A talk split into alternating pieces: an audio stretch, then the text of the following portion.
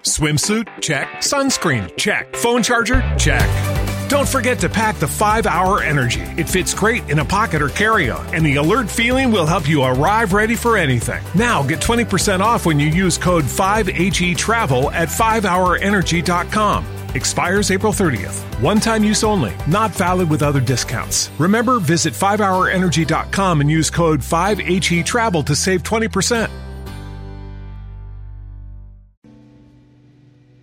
¿Quieren aprender? Yo estoy que me enseño. Bien, hemos venido desarrollando una serie que se titula Eclesia es. Y realmente esta serie la yo creo que Dios nos puso en el corazón llevar esta serie porque para el año entrante es importante que todos sepamos cuál es la iglesia con la que soñamos, cuál es la iglesia que vemos. Esto es como una declaración profética de la iglesia que nosotros vemos para los próximos años y la iglesia que queremos para los próximos años. Y estamos estableciendo el fundamento de lo que debe ser la iglesia. Y hemos visto en esta serie que la iglesia es un hogar para todos. A partir de Lucas capítulo 15, la parábola que Jesús da en respuesta a las críticas de los fariseos y los religiosos de la época por el tipo de personas que estaban rodeándolo a él y esta historia la conocemos todos y vimos cómo a partir de esta historia o pudimos deducir o concluir que la iglesia debe ser un hogar para todos, para todo el mundo, que debe haber un lugar para todas las personas, que no debemos ser una comunidad que excluya a nadie. Luego vimos que iglesia también es una comunidad de enfermos, que una iglesia, según como Jesús la diseñó y la estableció y la estructuró, debe ser una comunidad de enfermos, no una comunidad para enfermos, una comunidad de enfermos, porque es distinto creer que tú y yo estamos sanos y que pueden venir las personas que quieran a entender que todos nosotros somos enfermos, que tenemos la necesidad del médico que se llama Jesucristo. Y esa es nuestra visión, es parte de lo que creemos en esta iglesia, que todos nosotros tenemos la necesidad de un médico que se llama Jesucristo. Y la última enseñanza que vimos es que Iglesia Viva es una comunidad incluyente, una comunidad que incluye a las personas, que hace sentir en casa a las personas, que no excluye a nadie, que no hace juicios, que no señala, que no mira a las personas de arriba abajo para ver si encajan o no encajan, sino que cualquier persona encaja dentro de nuestra comunidad. El apóstol Pablo en 1 de Timoteo capítulo 1 versículos 15 al 16 dijo, esta es una declaración digna de ser escuchada por todos, que Cristo Jesús vino al mundo a salvar a los pecadores de los cuales yo soy el primero. Y entendimos que al Pablo decir yo soy el primero, lo que él estaba estableciendo es yo soy el patrón, yo soy el modelo, yo soy el patrón a seguir, el modelo a seguir, pero también yo soy el más de los pecadores, porque él era un perseguidor de la iglesia. Si lo mayor o lo mejor que nosotros podemos hacer es hacer discípulos de Cristo, porque ese fue su gran mandamiento, lo peor que podemos hacer es oponernos a ser discípulos de Cristo. Y eso es lo que estaba haciendo Pablo, poniéndose a ser discípulos de Cristo. Por eso era el peor de los pecadores. En otras palabras, lo que Pablo estaba diciendo es, si Jesús me salvó a mí, te puede salvar a ti. Y esa debería ser nuestra declaración como iglesia. Nosotros deberíamos ser una iglesia que le dice a los demás, mira, si Jesús me salvó a mí, y me salvó de esto, de esto, de esto y de esto. Y no debería darnos miedo, no debería darnos pena, no debería darnos vergüenza hablarle a la gente de qué fue lo que nos salvó Jesús. Tú debes tener muy claro de qué te salvó Jesús. No debería olvidarse nadie de qué fue de lo que lo salvó Jesús. Porque a veces somos cortos de memoria para recordar aquello de lo cual nos sacó Jesús y terminamos señalando a otros y juzgando a otros y cuestionando a otros. Pero se nos olvida que hace unos años, unos meses o unos días quizás nosotros también estábamos allí. Como que cuando superamos ciertas situaciones creemos que ya somos mejores que los demás. No, esta es una iglesia donde nos vamos a acordar por siempre de qué fue de aquello de lo que nos salvó Jesús. Y hoy quiero leerte del libro de los Hechos. El libro de los Hechos, recuerda, es la continuación de uno de los evangelios, específicamente el Evangelio de Lucas. Y esto sucede justo después de que Jesús asciende al cielo. ¿Cómo terminan los evangelios? Los, los evangelios terminan con la muerte, la crucifixión, el entierro, la resurrección y el ascenso de Cristo. Y los tres evangelios, los sinópticos, nos presentan un cuadro de Jesús cerca del monte de Galilea con sus discípulos hablándoles y dándoles una última instrucción, lo que conocemos como la gran comisión, donde Él les dice, vayan y prediquen a toda criatura el Evangelio, vayan y hagan discípulos de todas las naciones. Lucas lo recuerda y dice que, y recibiréis poder cuando haya venido sobre vosotros el Espíritu Santo y me seréis testigos. ¿Se acuerdan en Jerusalén, en Judea, en Samaria y hasta en lo último de la tierra. Entonces, ¿dónde se sitúa el libro de los Hechos? El libro de los Hechos se sitúa al comienzo, los primeros capítulos del libro de los Hechos, en un espacio como de silencio en el que Jesús había ascendido al cielo y él les había dicho que él iba a volver. ¿Se acuerdan que él les prometió el Espíritu Santo? Pero resulta que cuánto tiempo duró Jesús entre que ascendió al cielo y se presentó el Espíritu Santo. ¿Saben? 50 días, Pentecostés. 40 días caminó él entre nosotros después de haber resucitado. Pero 50 días fue el tiempo que él tardó en enviar su Espíritu Santo. Y esto que vamos a leer es justo después que acababan de recibir la promesa, acababan de recibir el Espíritu Santo. O sea, algo importante había pasado. Algo que ellos estaban esperando por 50 días con ansias, algo que incluso ellos quizás habían pensado que ya no iban a recibir. Y los discípulos reciben al Espíritu Santo y en ese momento dice que Pedro se levantó y había cerca de 120 personas que estaban llenando ese lugar, el lugar que se conoce como el aposento alto, donde ellos estaban reunidos en Jerusalén, reciben el Espíritu Santo y ¿qué pasa? Empiezan a hablar nuevas lenguas. Y dice que cayeron como lenguas de fuego sobre su cabeza. Y dice que todos los judíos que estaban en Jerusalén, porque había muchos judíos en ese tiempo que no vivían en Jerusalén, pero que estaban de paso por Jerusalén, lo que se conoce como un peregrinaje o peregrinos que estaban pasando por la ciudad, que venían cada cierto tiempo y en este caso habían venido para la fiesta de Pentecostés. Como ellos estaban allí, ellos pasan por ese lugar y empiezan a ver que los judíos que estaban en ese aposento, en ese cuarto, en ese edificio, hablaban su mismo idioma. ¿Qué pasa? Que estos judíos que estaban de visita venían de Roma, venían de Creta, venían de Mesopotamia, venían de Asia, venían de diferentes lugares del, del planeta, del mundo conocido en ese tiempo, y su lengua nativa era diferente a la lengua hebrea. Y de repente Pedro, Juan, Jacobo, Bartolomé y los 120 que estaban allí empezaron a hablar en esas lenguas. O sea, es como si yo empezara a hablar ahorita porque pasa por aquí un italiano y empiezo a hablar italiano. O empiezo a hablar en francés. O empiezo, o empiezo a hablar en alemán. Eso sería tremendo, ¿o no? ¿Sabías que las lenguas que se manifestaron en los discípulos en ese momento no fueron las lenguas indecibles, sino fueron idiomas, lenguajes? Es importante que lo sepas. También hay lenguas indecibles de las que habla la escritura, pero en ese momento no eran indecibles, se podían entender. Estos tipos quedaron asombrados y dijeron, ¿por qué estos judíos de Galilea? Es más, cuando tú lo lees en la Reina dice, ¿por qué estos galileos? Porque no era como gran cosa ser galileo. Están hablando en italiano, en griego, en latín, qué sé yo, imagínate los, idiomas que tú quieras. En inglés. Sí, no había inglés en esa época, pero estoy trayéndolo a, a nuestros días. ¿Te imaginas eso? Eso sería tremendo. Y ellos dicen, deben estar borrachos. Si, por uno tomarse un trago empezar a hablar otro idioma, creo que esa vaina estaría como buena, pero eso fue la deducción de ellos, están borrachos. Y entonces se para Pedro, perdón, y da su primer sermón, el primer sermón de Pedro, y dice así, Dice Hechos 2, 41 en adelante, dice, ese día, después de que Pedro predica, y les dice, señores, ellos no están borrachos, ellos lo que están es llenos del Espíritu Santo. Y Pedro les habla con una elocuencia tremenda. Les dice ese día, cerca de tres mil personas tomaron su palabra, se bautizaron y se sumaron a ellos. Se comprometieron con las enseñanzas de los apóstoles y fíjese, una vida juntos para participar juntos de las comidas y la oración. Todos los presentes estaban asombrados Todas esas señales y maravillas hechas por los apóstoles y los creyentes vivían en una maravillosa armonía, teniendo en común todas las cosas. Ellos vendían todas sus posesiones y juntaban sus recursos para que la necesidad de cada persona fuera satisfecha.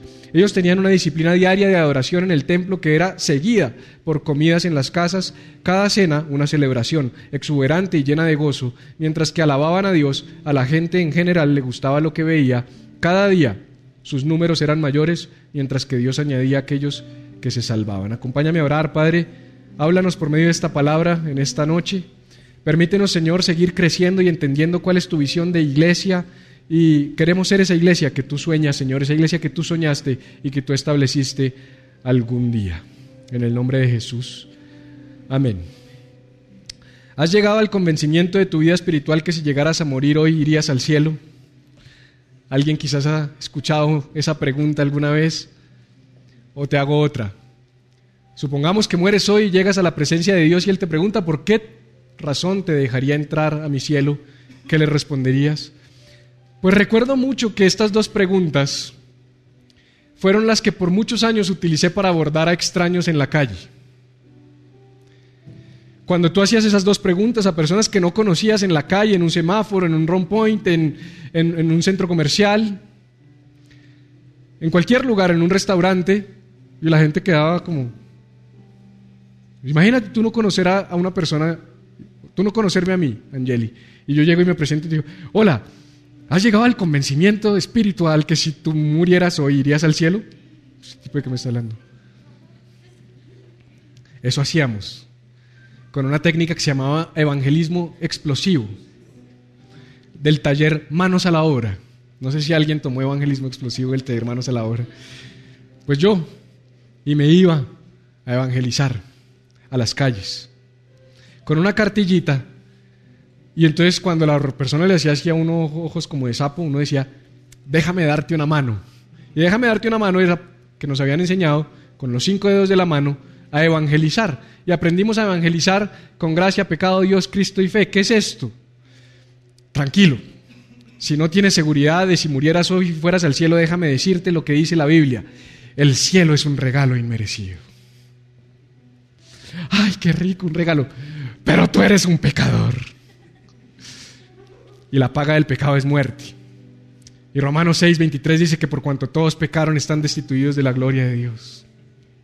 Nos tocaba sabernos los versículos y todo. Ay. Y Dios es un Dios amoroso, misericordioso, lleno de gracia, pero también es un Dios justo que tiene que castigar el pecado. Y entonces, ¿cómo se resuelve ese dilema de un Dios lleno de gracia y misericordia y amor, pero a la vez un Dios justo que tiene que castigar el pecado? En Jesucristo, nuestro Señor y Salvador. Porque de tal manera envió, amó Dios al mundo que envió a su único Hijo para que todo aquel que en Él crea no se pierda, sino que tenga vida eterna. Y lo único que tú tienes que hacer es tener fe. Y así evangelizábamos. Nos aprendimos esto con versículos, con todo, que se llamaba taller manos a la obra. Es súper bueno realmente porque teológicamente te presenta el plan de salvación de una manera perfecta. Y esto era evangelismo. Esto es lo que en mi época se hacía como evangelismo y yo pertenecía a comunidades que hacían evangelismo. Evangelismo explosivo, porque eran 20, 30 personas que estuvieron un fin de semana haciendo el taller, saliendo a las calles a abordar extraños en la calle y a hacerles estas cinco preguntas. ¿Sabes cuál es el problema?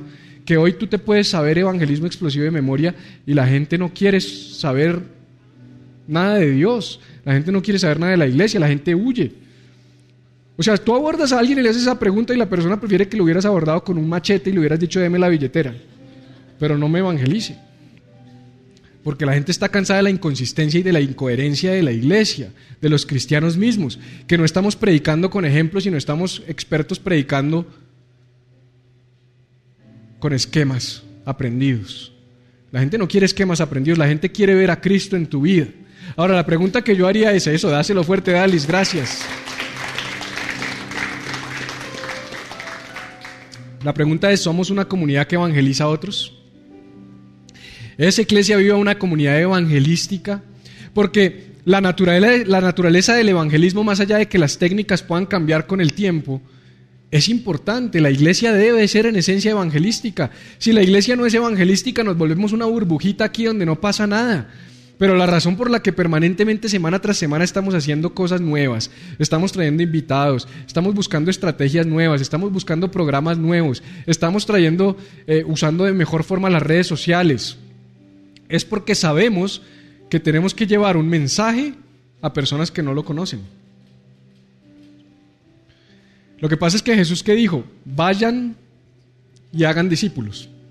Él no dijo, enciérrense para que la gente venga y la disipulen. Él dijo, vayan y nosotros necesitamos ir. La pregunta es, como comunidad, somos una comunidad que sale y de pronto tú podrías decir, bueno, ¿qué es evangelizar? Yo traje una definición. Evangelizar es un cristiano buscando que otro se haga cristiano. Eso es evangelizar. Es tan popular el término evangelizar que es un término de marketing hoy en día. Hoy las empresas dicen, señores, vamos a lanzar este nuevo servicio y hay que salir a evangelizar a los clientes. Queriendo decir, hay que convertirlos a nuestro nuevo programa o a nuestro nuevo servicio o a nuestro nuevo producto. Ese es el concepto del evangelismo. El evangelio quiere decir buenas nuevas. Evangelizar es contar buenas noticias. Qué tremendo que hay personas que evangelizan con malas noticias. Arrepiéntete porque te vas a ir para el infierno. Cuando Juan el Bautista dijo arrepiéntete porque el reino de los cielos se ha acercado. Es diferente. Es diferente el abordaje. Lo que pasa es que la gente quiere ver ese reino de los cielos acercarse a su vida a través tuyo. ¿Sabes qué pasa? Que como muchos de nosotros no vivimos el cristianismo verdaderamente, le decimos a la gente, ve a mi iglesia el domingo, que allá te predican. ¿Y por qué no le predicas tú? O sea, ¿será que tu vida no predica? ¿Será que tu vida no le está hablando a esta persona? Ahora, si evangelismo es un cristiano tratando de que otro se vuelva cristiano, ¿qué es ser cristiano? Pregúntele al lado para que no se duerma. ¿Qué es ser cristiano? Cesarín, ¿qué es ser cristiano? O sea, ¿qué le estamos presentando a la gente?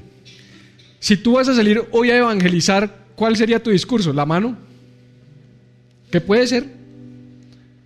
O no, no, el cristianismo es un estilo de vida. No, yo no te voy a hablar de religión, te voy a hablar de una relación. Y tenemos una cantidad de discursos dentro de la gaveta de nuestro, de nuestro conocimiento para poder hablarles a otro de Jesús.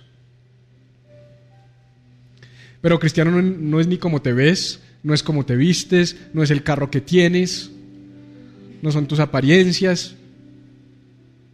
Ser cristiano se resume en algo muy sencillo y te lo voy a leer. Jesús en Juan capítulo 13, después de haber pasado ya mucho tiempo con sus discípulos, ya sabiendo que se iba a ir, entrando en la recta final de su ministerio, Jesús dice, bueno, me voy a ir. Tengo que asegurarme que estos tipos tengan claro que ser cristiano porque los voy a mandar a ser cristianos, a ser cristianos. Y si los voy a mandar a ser cristianos, la definición que ellos tengan de cristianismo es esencial porque lo, escúchame, lo que tú creas que ser un cristiano es lo que vas a buscar que otros sean. Por eso es que hay tanto cristiano tratando de cambiarle el comportamiento a otros, porque creemos que cristiano es el que se comporta diferente. Entonces andamos con eh, modelos de comportamiento y de conducta juzgando, mm, este no parece cristiano, este menos, este no, no estamos, aquí en Iglesia Viva como que ninguno de nosotros parece cristiano bajo ese molde del cristianismo. Tu definición de cristiano determina tu evangelismo. Tú vas a evangelizar con base en tu definición de lo que es ser un cristiano. Yo te voy a dar la de Jesús. Juan 13, 33 al 35, mis queridos hijos. Mire Jesús tan hermoso como le hablaba a sus discípulos, mis queridos hijos, voy a estar con ustedes solo un poco más de tiempo. Y como les dije a los líderes judíos, ustedes me buscarán, pero no pueden ir a donde yo voy. Esto es solo para establecer que Jesús les estaba diciendo, muchachos, me voy, se me está acabando el tiempo, escúchenme lo que le voy a decir porque lo que les voy a decir es importante, ya me voy y miren lo que dice. Así que ahora, o sea, por cuanto me voy, esto que voy a decirles ahora es importante, presten atención. Ahora les doy un nuevo mandamiento, ámense unos a otros. Ah, entonces Jesús dice, muchachos, les voy a decir lo que es ser cristianos, ámense unos a otros. Es lo que está diciendo Jesús. ¿Qué es un cristiano? Una persona que ama a otro.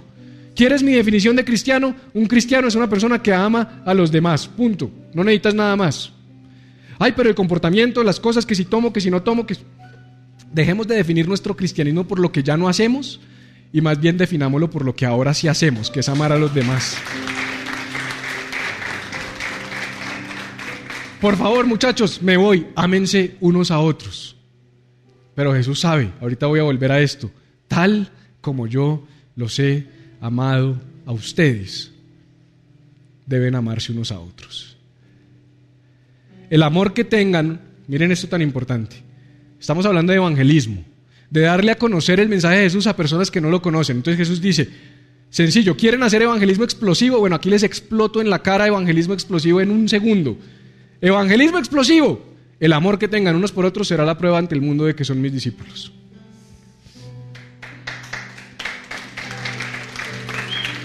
De nada te sirve la técnica de las cinco manitas, de las seis manitas, de las siete manitas, si no amas. De nada nos sirve la teología si no amamos. De nada nos sirve la, la, doctrina, los dogmas, los principios si no amamos. De nada nos sirve la escuela de predicadores que vamos a empezar el próximo año si no amamos. Porque la mejor predicación, el mejor evangelismo se llama amor. Son cuatro letras, no necesitas más. Pero ¿sabes cuál es el problema? Porque entonces volvemos a este punto del amor. El problema que yo veo es que la iglesia habla mucho de amor, de, amor por los perdidos. Y entonces tenemos que amar a los perdidos y tenemos que amar a los que no son como nosotros y tenemos que amar a los que están en la calle. ¿Y por qué no amas al que tienes al lado? Porque hablamos demasiado de amor por los perdidos, pero muy poco de amor por los encontrados. Y el desafío que yo te hago hoy, si realmente queremos ser una iglesia que evangelice, es no tenemos que ser una iglesia que evangelice amando a los que están afuera, haciendo una buena obra, yéndome a la calle y no mirando mal a los que no son como yo. Sí, eso hay que hacerlo. Pero es que Dios, dijo Jesús, que nos van a reconocer como discípulos de Jesús, no si los amamos a ellos, si nos amamos entre nosotros. Y la iglesia hoy no se ama entre ella. Y no estoy hablando de esta iglesia con la que está enfrente. Claramente eso, ahí no nos amamos. eso está mal. Pero claramente entre iglesias estamos agarrados. Vamos a congresos de pastores y hola pastor, hola pastor, hola pastor, un gusto, hola pastor, hola pastor, hola pastor. Parecemos como sheriffs, como, como, ¿cómo se llama eso en español? Como comisarios. Los pastores deberíamos tener una plaquita. Soy el comisario y nos encanta identificarnos como si fuéramos del FBI. Y ese es el máximo amor que hay entre pastores. No, la unidad de la iglesia. Todos metidos en un salón, no viendo la hora de no ver más a este que tengo al lado porque preciso que me lo pusieron. Una nube de hipocresía terrible. Pero listo, ¿queremos arreglar ese problema? Sí, yo quiero arreglar ese problema. Yo hoy estoy trabajando en la unidad de la iglesia. Hoy tengo amigos pastores reales, de verdad, que nos amamos. Por eso los traigo acá y los paro acá y los pongo a predicar acá. Ay, que me voy a ir para la iglesia de ese pastor tan chévere que trajo el pastor el domingo. Vaya, si no me importa, yo no tengo esos problemas y eso, yo sé quién soy. Dice la Biblia en Juan, en, Juan 3, precisamente en Juan 13, dice que Jesús sabiendo de dónde venía y a dónde iba, se ciñó la toalla y le lavó los pies a sus discípulos. Cuando tú sabes quién eres, tú no tienes problema en lavarle los pies a los demás. La gente no lava los pies de los demás porque no sabe quién es. Yo sé quién soy. Yo sé lo que Dios me ha dado. Entonces por eso puedo trabajar para la unidad de la iglesia. Pero es que no es esa unidad de la que te estoy hablando, es esta unidad. Esta unidad donde nosotros en una iglesia pequeña, nueva, que está cumpliendo dos años, donde nuestro equipo de liderazgo no llega a las 100 personas, algunos de ustedes no se saben el nombre del que está al lado. Algunos de ustedes no conocen las necesidades y los problemas que está pasando el de al lado. Algunos de ustedes no saben si el de al lado tiene o no tiene para pagar el colegio de su hijo el próximo mes, o si está atrasado dos meses en el arriendo, o si hay comida en la nevera. Ay, me puse pesado, ¿verdad? Pero es que yo estoy predicándote de la iglesia que soñamos. Y yo prefiero una iglesia pequeña, que impacte, que una grande que haga lo mismo que, muchas grandes que no están haciendo nada. Bulla, ruido y molestando a los vecinos. Porque no hay nada más maluco para la sociedad que una iglesia grande. Problemas de parqueo, bulla, ruido, basura en las calles. Cuando dice la Biblia que en la iglesia primitiva, la iglesia de los hechos revolucionaba ciudades enteras, cambiaba y transformaba ciudades enteras para bien. La pregunta es, ¿amas a la persona que tienes al lado? Porque yo hoy sí te quiero hablar de este tipo de amor, del amor por los, por los encontrados, por, por tu amor hacia el que tienes al lado. Porque el mundo nos va a conocer cuando nos vea amándonos entre nosotros. Es el mejor evangelismo. ¿Por qué? ¿Por qué nos van a conocer? Porque el mundo está vacío del mayor activo del cristianismo.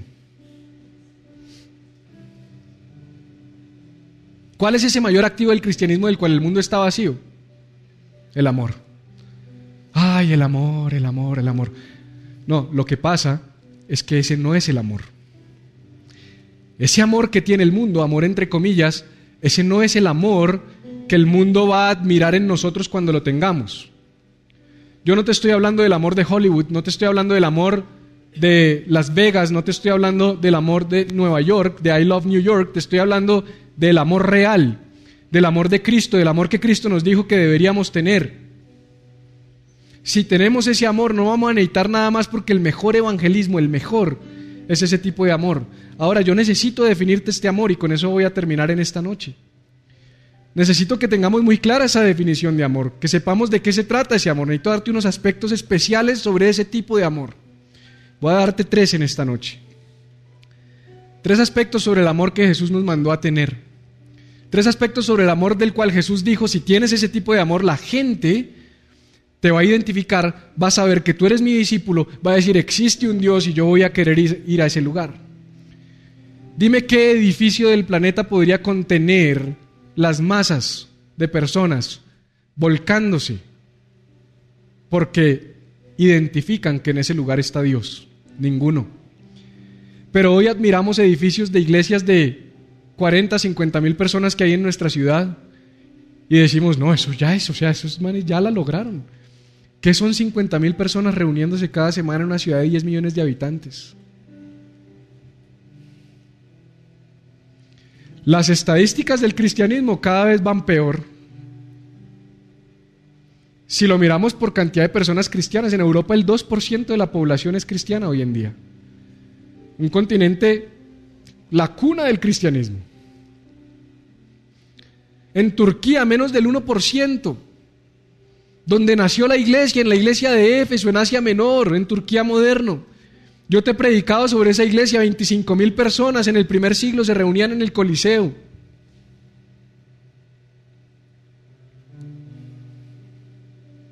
¿Qué está fallando? ¿Qué, está pasando con la iglesia? ¿Qué le pasa a la iglesia que está siendo ineficiente, que no está siendo efectiva? Que es una iglesia que no ama. Predicamos demasiado de amor, iglesia. Nos ponemos camisetas de amor, ponemos corazoncitos en nuestras paredes, vamos a hacer merchandising de amor, pero no amamos. No amamos como Jesús nos llamó a amar. Ahora ya entiendo por qué el Señor me mandó a dar esta prédica aquí en un discipulado y no en un domingo. Porque si alguien está llamado a modelar ese amor somos nosotros, los discípulos, los líderes. Tres aspectos sobre el amor y termino. El primero, el amor del cual habla Jesús, el amor del cual habla Dios es un amor definido. Dile a quien tienes al lado es definido.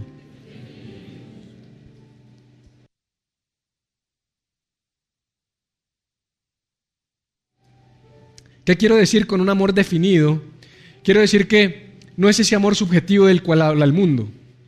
No, es que yo amo a mi manera, tú amas a tu manera, el amor es subjetivo, todos amamos, yo amo los árboles, yo amo los carros, yo amo los pájaros, yo amo la comida, yo amo New York, yo amo Bogotá, yo amo Viva, entonces yo amo, yo amo, eso se volvió como, como un genérico.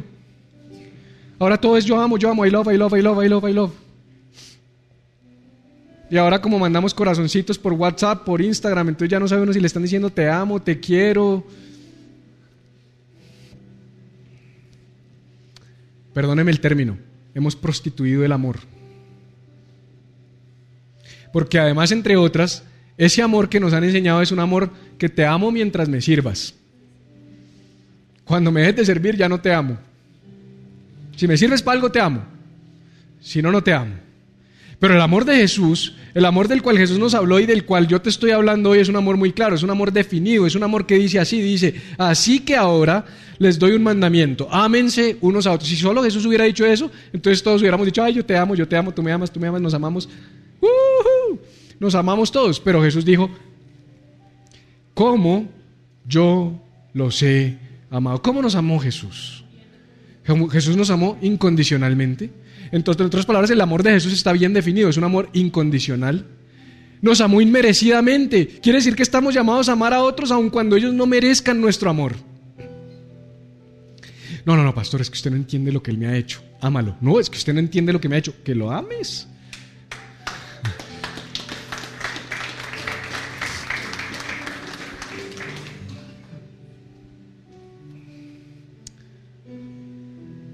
Un amor claro, el de Jesús es un amor claro, es un amor inmerecido, es un amor sin medida, es un amor que no espera nada a cambio, es un amor donde Él pagó y tú no pagas nada. ¿Cuándo fue la última vez que amaste así? Se sientan en el restaurante y, bueno, dividimos la cuenta, ¿no? Hasta los matrimonios van al altar con capitulaciones de bienes. ¡Qué amor! Pero el de Jesús, Él pagó, tú no pones nada. Él te amó sin que tú lo merecieras. Él te amó sin que tú le amaras de vuelta. Él te amó sin que tú hubieras hecho nada bueno. Él, él, te sigue amando aún si lo desprecias. Él te sigue amando aún si lo escupes. Él te sigue amando aún si lo crucificas. Padre, perdónalos porque ellos no saben lo que hacen. Así tenemos que amar. Eso es ser cristiano. Suena imposible, ¿verdad? O sea, seamos honestos. Suena difícil. La vara está alta. Pero ese es el amor que, tenemos que tener. Es un amor que está bien definido. Ahora, para que no te empieces a condenar a ti mismo y salir de acá, yo soy un mal cristiano. Yo te dije, o peor aún, tú eres un mal cristiano. ¿Sí? Porque eso nos encanta. Para que no salgas de aquí así, la segunda D, porque te voy a dar tres Ds del amor. La primera es que es un amor ¿qué? Definido, está clarito, sabemos cómo es. Jesús nos dejó un modelo claro de cómo debemos amar. Es un amor desarrollado. Quiere decir que es un amor que se desarrolla, tranquilo, es progresivo, no te preocupes. Como la vida del cristiano, el amor que tenemos o que estamos llamados a tener unos por otros, es un amor que tiene que desarrollarse, que tiene que crecer. Yo creo que Jesús no esperaba que ellos ya desde ese día se empezaran a amar plenamente en ese amor de Cristo porque, seamos honestos, si ahorita te estaba diciendo hace un rato, Filipenses 1.6, aquel que comenzó en vosotros la buena obra la perfeccionará hasta el día de Jesucristo, quiere decir que en amor tampoco vamos a ser perfectos, sino hasta el día de Jesucristo. Y creo que esto no lo debemos tomar como una excusa para no amar, sino como un alivio para no condenarnos porque no podemos amar de esa manera, porque es que a mí me hicieron algo y a mí no me dan ganas de amarlo. A mí me tratan mal y a mí no me dan ganas de amarlo. Algunos de nosotros nos dan ganas como de matarlo. Te amo tanto que te mando para el cielo.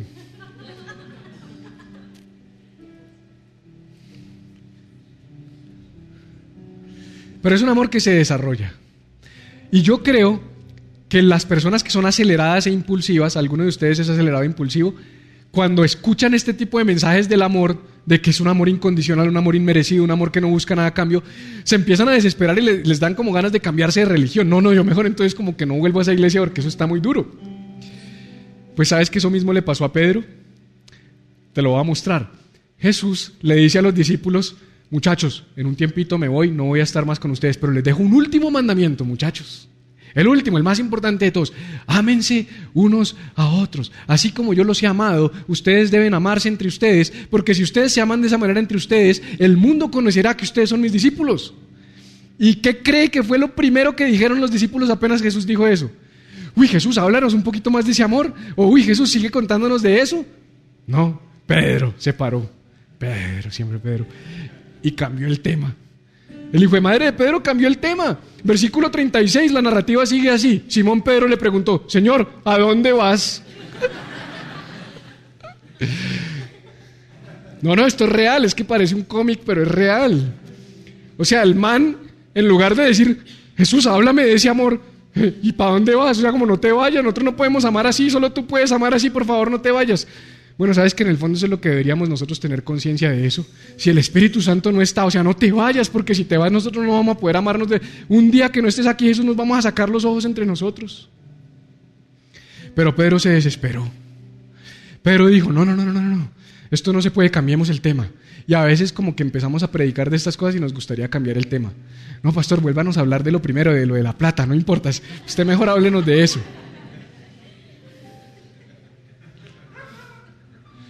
No, no, no, Jesús nos mandó a hablar del amor. Jesús nos llamó a ser una iglesia que ama. La última instrucción de Jesús fue ámense. Porque Él dijo, vayan y hagan discípulos enseñándole todo lo que yo les mandé. ¿Y qué fue todo lo que Él mandó?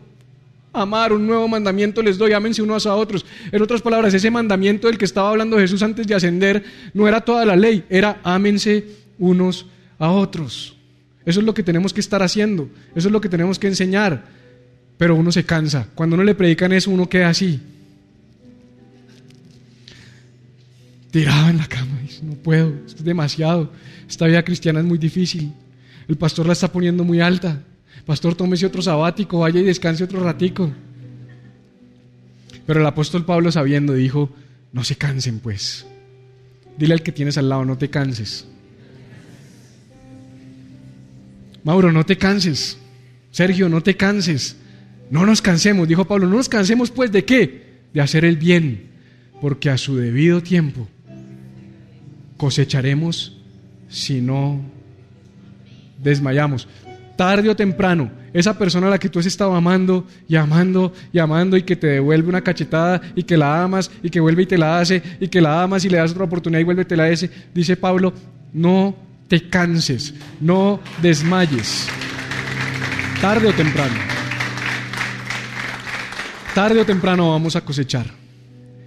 Y la última de que te quiero dar, la primera cuál fue, el amor es que definido, la segunda es el amor se desarrolla o es desarrollado, es que es peligroso al ser demostrado, peligroso al ser demostrado. El amor de Cristo es un amor peligroso al ser demostrado. Dile al que al lado, ten cuidado.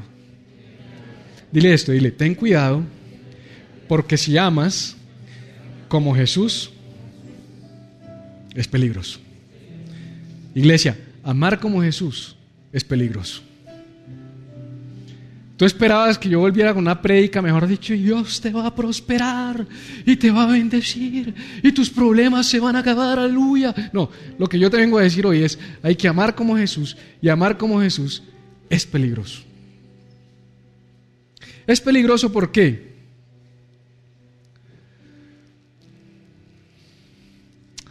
Si tú amas como Jesús, tu reputación se va a ver afectada. Porque Jesús se sentaba con personas que dañaron su reputación. Si tú amas como Jesús, tu apariencia se puede ver afectada. Porque vas a mezclarte con personas que quizás no están tan bien vestidas como tú, que no tienen el mismo nivel económico que tú, que no hablan como tú. Amar como Jesús es peligroso para tu billetera. Porque si tú amas como Jesús, es posible que tú te encuentres a alguien en la calle que te diga, sabes que no tengo que comer. ¿Y qué haría Jesús en ese caso? No, pero es que la plata que tengo ahí usted no entiende.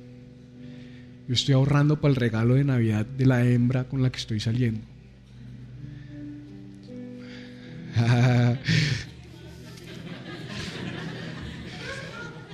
Miren para acá, miren para acá. Pero si tomas como Jesús es peligroso, tus finanzas se van a ver afectadas. Hoy la predicación popular es, si tú sigues a Jesús te vas a volver millonario. Yo te digo, si tú sigues a Jesús puede que te quedes sin un peso viejo. Porque te toque compartirlo con otros porque hay mucha necesidad en este mundo. Si amas como Jesús es posible que tengas que recibir en tu casa gente que no te gustaría recibir en tu casa. Si amas como Jesús es posible que tengas que usar tu carro y gastar más gasolina y gastar más llantas y gastar más, más aceite y subir a alguien de pronto que te va a ensuciar la tapicería que acabas de lavar. Ay, ay, esos mensajes no nos gustan tanto. Por eso digo que si amamos como Jesús es peligroso. Es peligroso demostrar ese amor. Pero Pablo dijo, sobrellevad los unos las cargas de los otros. Pero ¿sabes qué pasa? Que para evitar ser cristianos de verdad, no le preguntamos al otro por sus cargas. Marco, ¿cómo estás? No, bien, pero, ah, qué bueno que estés bien. ¿Y tú, Luis, cómo vas? No, pastor, fíjese que bien, pero está, qué bien que estés bien, me alegra. Hasta ahí, nos gusta hasta ahí. ¿Te acuerdas de la serie ¿Cómo estás? ¿Cómo estás? Bien. No, no, ¿cómo estás? ¿Cómo estás? ¿Cómo está de verdad tu vida? ¿Cómo está? Oye, ¿cómo estás de plata? Oye, sé que llevas, Edgar, sé que llevas un tiempo sin trabajo. ¿Cómo estás? ¿Cómo están en la casa? ¿Cómo está la nevera? No nos gusta hacer esas preguntas porque nos compromete. Porque algún día tendremos que dar cuenta, pero te tengo una noticia. El que no sepas de los problemas del otro no te hace, no te hace o no te exime de la responsabilidad de ser un mal cristiano. Porque igual vas a pagar cuentas por no haberle nunca preguntado de verdad cómo estás. ¿Qué tal si cuando nos reunimos como comunidad, comunidad, que decimos que somos familia? Pero mira, nuestras declaraciones de fe como iglesia, de iglesia es, de lo que es la iglesia, no pueden ser un hashtag para las redes sociales. No puede ser una foto diciendo somos familia, somos amor, somos incluyentes. Pero en la práctica no estoy viendo la hora de que este man acabe de hablar para subirme en mi carro e irme y si el de al lado vive al lado mío, pues que se vaya en Transmilenio porque yo voy cansado y no quiero hablar con nadie. Seamos honestos, esa es la vida de muchos cristianos. Un cristianismo falso, mentiroso, hipócrita. Eso no es iglesia viva, esto no es solamente una comunidad donde decimos, ven tal cual eres, no, es una comunidad donde realmente queremos saber cómo estás, qué está pasando en tu vida, cómo están tus finanzas, cómo está tu familia, cómo está tu matrimonio. Por eso tuve la valentía unos meses atrás de pararme aquí con mi esposa y decirles, iglesia, necesito un tiempo, necesito descansar, necesito parar, hay cosas que no están bien en mi vida. ¿Qué hicieron? Muchos se fueron. Cuando ahí lo que yo necesitaba era que vinieran y dijeran, ¿y qué necesitas? ¿Y cómo te puedo ayudar? Ah, ya no va a predicar el pastor, yo me voy. No, eso no me ayuda. Ese tipo de comportamiento no ayuda y eso extrapólalo a todo lo demás. No queremos involucrarnos en los problemas de los demás, no queremos meternos en las necesidades de los demás, no queremos compartir de lo que Dios nos ha dado. Pero para cerrar te voy a dejar con el modelo que empecé leyendo, el modelo de la iglesia primitiva. Este es mi sueño de iglesia. Este es mi sueño de iglesia. Ese día cerca de tres mil personas tomaron su palabra, se bautizaron y se sumaron a ellos. ¿Cuántos habían recibido al Espíritu Santo? 120. ¿Cuántos terminaron escuchando el mensaje? Tres mil. Tres mil se acercaron a ver lo que estaba pasando con 120 que estaban como unidos, porque dice la Biblia que ese día, el día que recibieron al Espíritu Santo, estaban todos unánimes y juntos. En otras palabras, ellos estaban viviendo el verdadero cristianismo. Como estaban viviendo el verdadero cristianismo, vino el Espíritu Santo. ¿Sabes por qué la iglesia de hoy no tiene poder y no tiene milagros? Porque no hay unidad. Porque el requisito para que el Espíritu Santo se mueva no es poner noche de milagros y tocar una musiquita bacana para que el Espíritu Santo caiga y manipular a la gente con ventiladores. Uy, si sienten el soplo del Espíritu Santo. Ni empujando a las personas, sino verdaderamente es, si estamos unidos, no importa dónde estemos, el Espíritu Santo se va a mover. Y como el Espíritu Santo se movió, como el Espíritu Santo se movió, más gente vino a ver qué era lo que estaba pasando. No tienes que publicarlo en las redes, no tenemos que meterle pauta a Instagram ni a Facebook. Si nosotros estamos unidos, el Espíritu Santo se va a mover y la gente va a venir. Y cuando la gente viene y dice, ¿qué está pasando aquí? Vienen tres mil, dice que Pedro se paró y les predicó. Entonces ese día que vengan los tres mil yo me paro y predico. San Pedro Felipe, ese es, ese es mi nuevo nombre, dice, Tres mil personas tomaron su palabra, quiere decir, creyeron, se bautizaron y se sumaron a ellos, se comprometieron con las enseñanzas de los apóstoles Mira esto, una vida juntos, diga juntos, a participar juntos de las comidas. Ah, no tienes que comer, lo siento. Yo sí me voy por mí, por mi combo. Juntos y a la oración. Compartían juntos, comían juntos, oraban juntos. Todos los presentes estaban asombrados. Todas esas señales y maravillas hechas por los apóstoles. Y mira lo que dice. Y los creyentes vivían en una maravillosa armonía. Teniendo en común todas las cosas, ellos vendían todas sus posesiones y juntaban sus recursos para que las necesidades de cada persona fuera satisfecha. ¿Tú te imaginas donde nosotros en nuestra comunidad pudiéramos vivir eso? De alguna manera, yo sé que en esta sociedad de consumo, en este mundo egoísta, en este mundo centrado en el yo, esto pues suena como una utopía.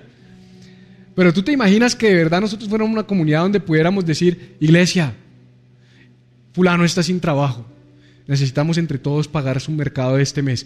Iglesia, fulano no tiene para el arriendo. Este mes todos tenemos que... Eso sería tremendo. Porque dice que para que la necesidad de cada persona fuera satisfecha. Porque en la iglesia de Cristo lo que importa es cada persona, no las masas, no las multitudes, no los números, es cada persona. Necesitamos ser una iglesia donde cada persona importe, pero no donde cada persona me importe a mí. Porque realmente si tú me dices, pastor, no tengo para arriendo, a mí me toca hacer la de Juan y Pedro en la entrada del pórtico de la hermosa. Que le dijeron al mendigo, no tengo oro ni plata, pero de lo que tengo te doy, levántate y anda en el nombre de Jesús. Pero de pronto puedo decir, no tengo oro ni plata, pero tengo una comunidad generosa donde entre todos podemos reunir oro y plata y ayudarte con tu necesidad.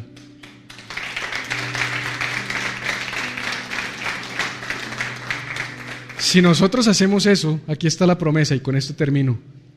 Ellos tenían una disciplina diaria de adoración en el templo que era seguida por comidas en las casas, cada cena una celebración exuberante y llena de gozo mientras que alababan a Dios. Y la consecuencia de esto, de esta unidad maravillosa, de ese amor verdadero, de ese amor que entregaba por otros, de ese amor que se daba por otros, dice que a la gente en general, es decir, a la gente en todo ese territorio, en Jerusalén,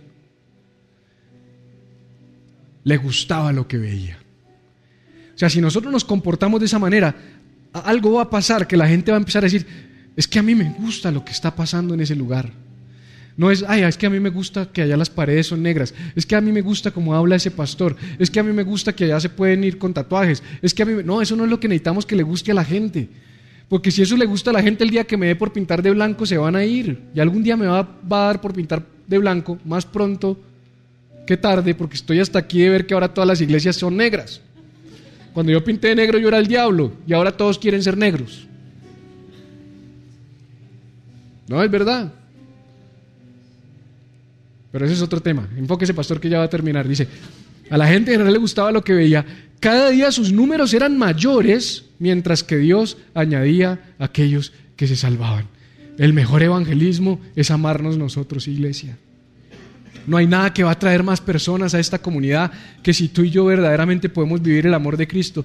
Por eso el nombre de esta enseñanza, y con esto termino, es Eclesia es amor.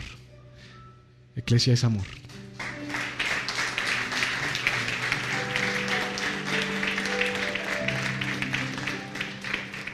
Quiero invitarte a estar en tus pies en esta noche.